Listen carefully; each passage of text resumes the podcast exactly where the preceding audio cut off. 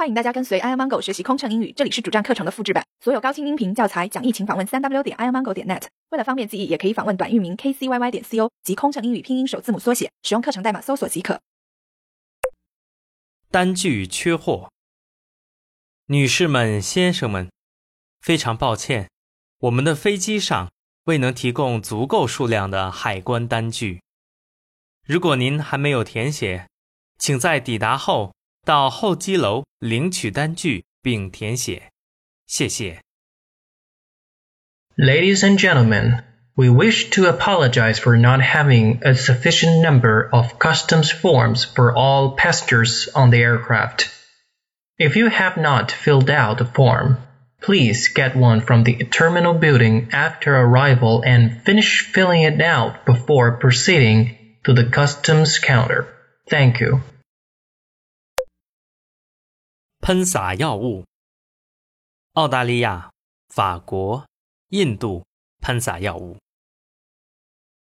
女士们、先生们，根据澳大利亚、法国、印度政府的要求，对所有进港飞机喷洒药物。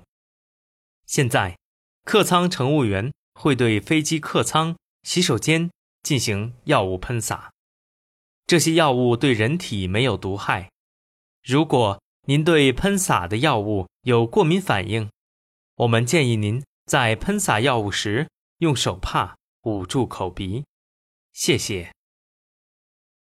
Ladies and gentlemen, in accordance with the requirements of the Australian, French, Indian government, all arriving aircraft shall be sprayed with an insect spray.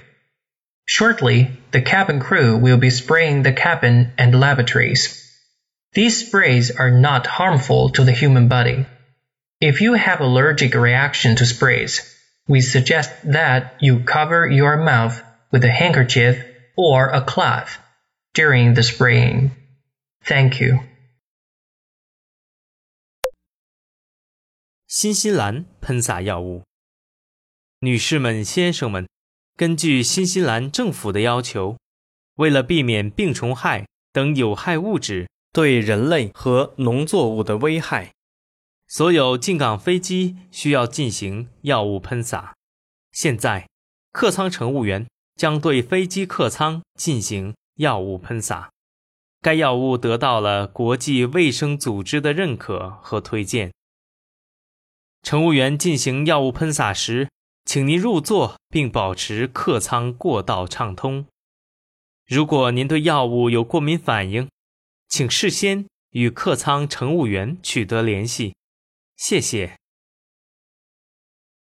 Ladies and gentlemen, in accordance with the requirements of the New Zealand government, the aircraft cabin will now be treated with an aerosol insecticide.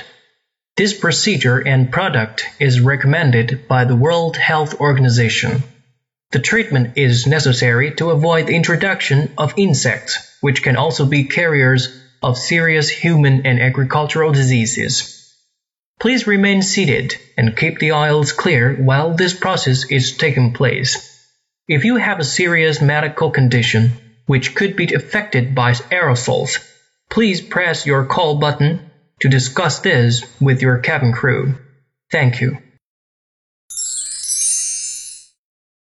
情压力怎么缓解？应对麻烦旅客有什么窍门？频繁穿梭没时间陪家人很心塞，也许您需要一段心灵 SPA 放松一下了。特有民航专属优惠哦，详情请登录 kcyy 点 co 斜杠幺二幺。